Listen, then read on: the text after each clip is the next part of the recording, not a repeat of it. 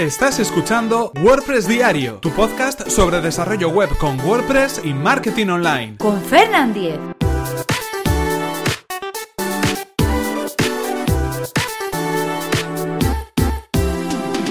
Martes 7 de marzo de 2017. Yoast SEO. Hola, ¿qué tal? Comenzamos un nuevo episodio de WordPress Diario. Hoy es martes y hoy hablaremos de un plugin, de un plugin para WordPress, concretamente de Yoast SEO, el plugin por excelencia, o al menos el más descargado y utilizado para configurar el SEO de nuestra página web. Pero antes, recordaros cuál es el patrocinador de este podcast, que es nada más y nada menos que Web Empresa, servicio de alojamiento web especializado en WordPress. En Web Empresa confían casi 30.000 clientes felices, contentos y satisfechos con el servicio de hosting que ofrecen. Son clientes a los que quieren ayudar poniendo a su disposición su servicio de soporte técnico. En Web Empresa son fanáticos del soporte y están disponibles las 24 horas del día, todos los días del año, para ayudarnos paso a paso a resolver todas las dudas sobre nuestro servicio de hosting web. La experiencia avala además a Web Empresa y es que llevan más de 20 años ofreciendo servicios de hosting tanto en España como en Latinoamérica. Si queréis conocer más sobre este servicio, que además recomendamos desde aquí, tenéis toda la información en webempresa.com barra Fernan. Así sabrán que vais de mi parte. Y ahora sí, continuamos con el tema de hoy. Como sabéis, todos los martes lo dedicamos a hablar de un plugin.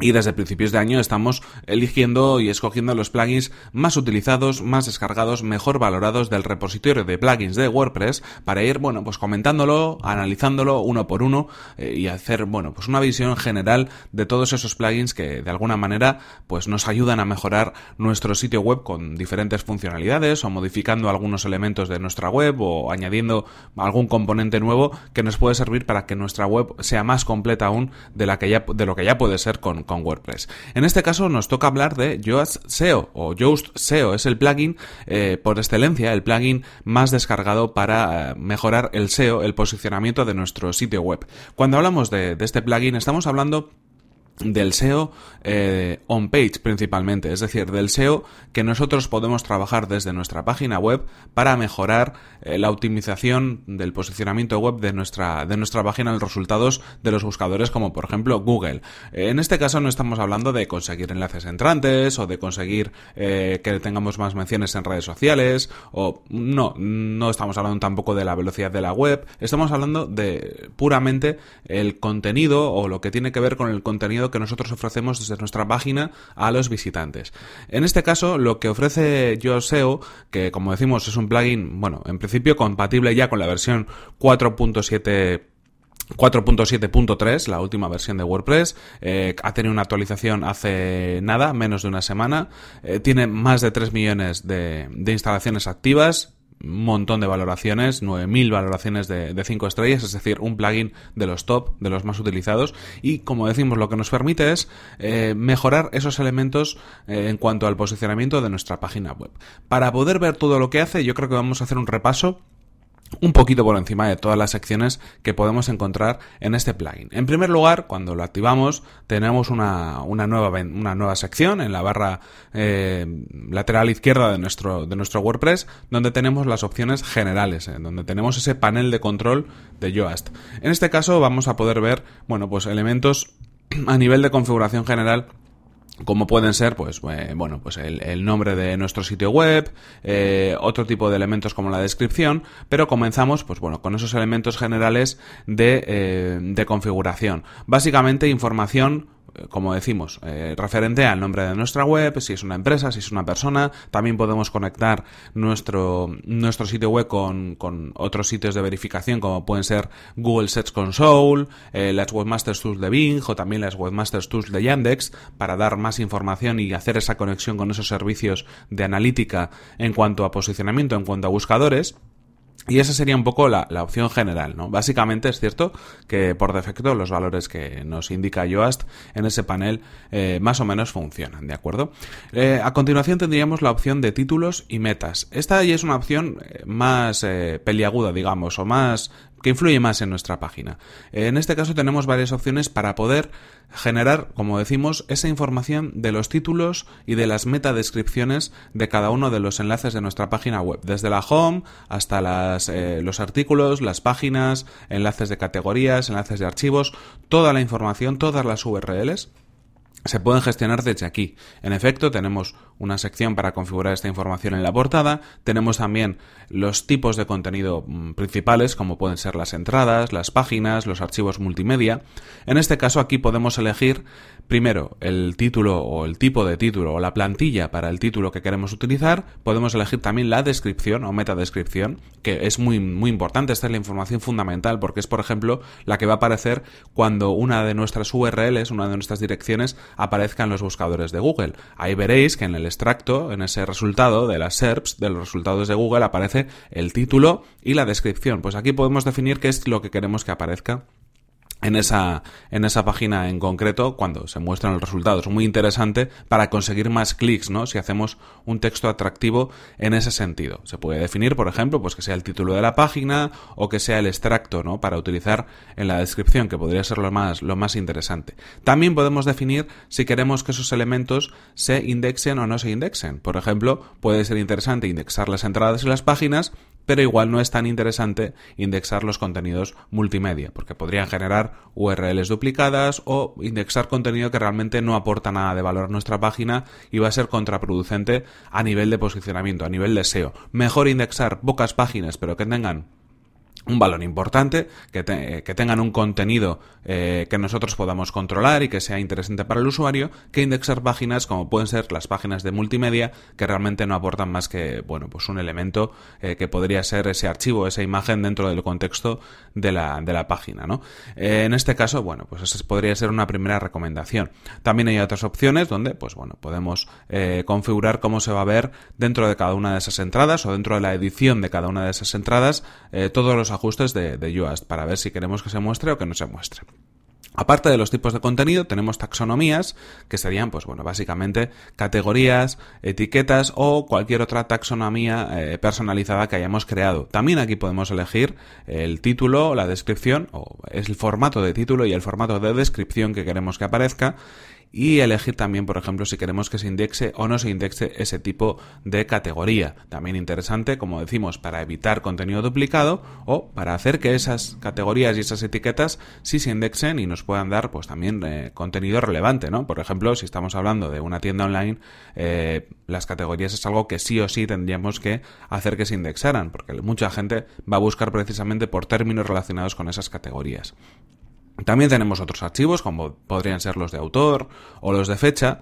Eh, aquí hay recomendaciones de todo tipo. En mi caso, suelo dejarlos desactivados, ¿de acuerdo? A no ser de que, no sea algo muy concreto o haya varios autores en una página o me interese que los autores se indexen por algún motivo, pero tanto la fecha como los autores los suelo dejar desactivados, principalmente por ese problema de contenido duplicado que se puede producir en, bueno, en los resultados de búsqueda. Y además también tendríamos, pues bueno, algunos otros ajustes de tipo generales para toda la página, ¿no? Cuando haya otros elementos que no están dentro de la categorización que ya hemos analizado hasta el momento, pues qué es lo que sucede. Más opciones, tenemos la opción que cada vez es más importante del tema social, la opción en cuanto a redes sociales, donde vamos a poder añadir los enlaces de nuestras redes sociales para que vaya incluido como meta información en cada uno de los resultados y también ajustes particulares de redes sociales como pueden ser Facebook, Twitter, Pinterest y En este caso, eh, bueno, pues cada una de estas redes sociales tiene su propio sistema o, bueno, o variaciones del sistema de otras redes sociales como puede ser Open Graph, por ejemplo. Y lo que hace cada una de estas pestañas que aparecen en el plugin Yoast es ayudarnos a configurar qué es lo que tiene que suceder cuando uno de nuestros enlaces de una entrada, de una página, se comparta en redes sociales. Qué información tiene que aparecer, eh, qué imagen tiene que aparecer, cuáles pueden ser los ajustes por defecto si esa información no está configurada en cada una de las entradas. Mm, los resúmenes o esas tarjetas de Twitter también como tienen que aparecer, o lo mismo en Pinterest o en, Google Plus. Interesante también en este sentido, pues para poder eh, configurarlo correctamente una vez y olvidarse de pues si se verá bien o no se verá bien esa información en redes sociales. Otra de las opciones más interesantes que incluye este, este plugin y que es opcional también en cualquier caso porque hay otros plugins que también lo hacen es la de generar los eh, mapas del sitio XML o los sitemap XML para poder organizar nuestro contenido, estructurarlo de una manera, bueno, pues ordenada y que los motores de búsqueda puedan rastrear el contenido más fácilmente.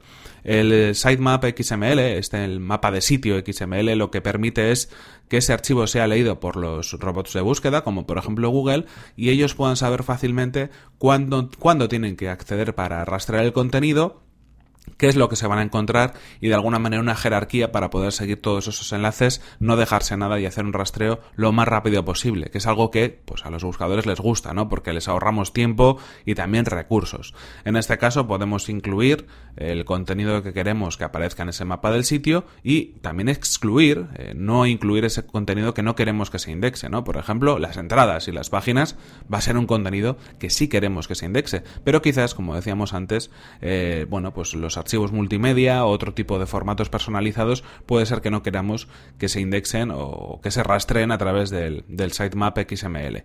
Eh, también habría opción, pues bueno, para, para hacer lo mismo, para hacer lo propio con eh, categorías, con etiquetas, es decir, con taxonomías. ¿Más opciones que nos encontramos? Bueno, en este caso ya pasamos a apartados un poco más avanzados, donde podemos eh, configurar algunos elementos que, bueno, propiamente no tienen que ver con el posicionamiento, como habíamos analizado antes, pero que sí nos ayudan de alguna manera a añadir ciertos toques en la página que nos puedan mejorar o hacer mejorar ese, ese SEO. Por ejemplo, si queremos activar elementos en la página como pueden ser eh, los breadcrumbs o, migas de pan, ¿no? Esos enlaces que permiten que se rastree eh, la información, ¿no? Eh, por ejemplo, si tenemos en una página un título o en ocasiones arriba vemos pues el nombre de la categoría, una subcategoría, el nombre de la página, ¿no? Para tener un escalado y saber que esa página es dependiente de otra superior. Eso es un poco lo que utiliza el fin de las migas de pan, dar valor a categorías superiores a través de esos enlaces. También podemos configurar en este sentido, eh, bueno, algunos elementos y parámetros de los enlaces permanentes, de los permalinks. Por ejemplo, una de las opciones que a mí más me gustan es poder simplemente con un clic eliminar la categoría o el nombre de categoría en nuestra URL de las páginas de categoría. Es decir, por defecto, si nosotros tenemos una categoría en WordPress, si no hemos tocado nada en la configuración, el enlace va a ser del tipo nombre de dominio barra category barra nombre de la categoría. Pues esa palabra category quizás no diga demasiado y la podemos suprimir de la URL. Esto hace que, bueno, que por defecto estemos trabajando con unas categorías y unas URLs de categorías mucho más limpias. Aquí podemos configurar algunos elementos de esos enlaces permanentes y también algunos elementos del feed RSS para añadir enlaces también por ejemplo, dentro del feed RSS. Más elementos que nos encontramos. Pues otro de los interesantes es, eh, bueno, herramientas, ¿no? Que sería un compendio de un editor de archivos, un editor masivo de todas las entradas y páginas de Yoast y también una especie de herramienta para importar y exportar algunos valores. De estas herramientas la que más me gusta es la, la del editor de archivos que nos permite primero ver, visualizar y después modificar dos archivos muy importantes en nuestra página web, como son el archivo robots.txt que permite abrir o cerrar algunos elementos de nuestra página de cara a los buscadores y por otro lado el archivo htaccess que como sabéis es un archivo, un archivo que comprende directivas del servidor Apache, por ejemplo, que nos van a poder permitir, pues, eh, desde imponer medidas de seguridad en nuestro sitio web, crear redirecciones, eh, cualquier tipo de cosa que tenga que ver a nivel de servidor, eh, tanto para las URLs como para permitir bloquear accesos, es el primer archivo que se consulta cuando accedemos a un sitio web. Por lo tanto, desde ahí podemos hacer, hacer muchas cosas que luego tengan que ver con el comportamiento de la página, como decimos, a nivel de rendimiento, a nivel de seguridad, a nivel de optimización de recursos también eh, un archivo importante y lo podemos modificar directamente desde nuestro WordPress con este editor que incorpora YoSeo. En cualquier caso, bueno, algunas otras opciones como pueden ser también una consola eh, donde vamos a ver algunos elementos relacionados con Google Search Console, si es que lo hemos conectado, y también algunas opciones premium, ¿no? que de alguna manera eh, nos indica, nos publicita este plugin YoSeo si es que queremos obtener la versión premium del plugin. Como decimos, hasta el momento todas las opciones que hemos visto son totalmente gratuitas, así que os imagináis que es un plugin más que completo en este sentido, que incluye un montón de opciones. Y como decimos, este sería un poco el repaso. Eh, un plugin yo creo que es interesante, es verdad que puede ser un poco complicado porque tiene términos de alguna manera algo técnicos y hay veces que no sabemos muy bien si poner una opción o poner otra. Aquí os recomiendo siempre, pues oye, que echéis mano de un, de un manual o incluso si queréis lo podemos preparar nosotros también en la web o mm, si tenéis alguna duda en concreto estoy abierto a que me hagáis cualquier tipo de pregunta porque al final me he peleado varias veces con este plugin y más o menos pues ya le tengo pillado el truquillo y sé qué opciones hay que indicar o qué opciones no hay que indicar cuando configuramos un sitio web eh, por primera vez o cuando tenemos una configuración hecha y queremos modificar alguno de los parámetros que por defecto Yoast nos, nos incluye en su, en su panel de, de administración y su panel de configuración de este plugin tan completo. En cualquier caso, esto es todo por hoy. Aquí se nos acaba el tiempo, aquí terminamos este episodio de WordPress Diario. No sin antes, eso sí, recordaros que este episodio ha sido patrocinado por Web Empresa, servicio de alojamiento web especializado en WordPress. Disponen de servidores optimizados para que nuestro sitio web cargue a la mayor velocidad, reglas de seguridad para proteger nuestras instalaciones y soporte especializado en WordPress. En Web Empresa son fanáticos del soporte y están disponibles las 24 horas del día todos los días del año para ayudarnos paso a paso a resolver todas nuestras dudas. Si queréis conocer más sobre su servicio, que además lo recomendamos desde aquí, tenéis toda la información en webempresa.com barra Fernan. Si accedéis a través de este enlace sabrán que vais de mi parte. Y recordad por mi parte que podéis suscribiros a este podcast a través de las plataformas de iTunes, Evox o desde mi web personal fernan.com.es. Y si queréis poneros en contacto conmigo lo podéis hacer a través de mi correo electrónico fernan@fernan.com.es o desde mi cuenta de Twitter arroba fernan. Nos vemos en el siguiente episodio que será mañana mismo. Hasta la próxima.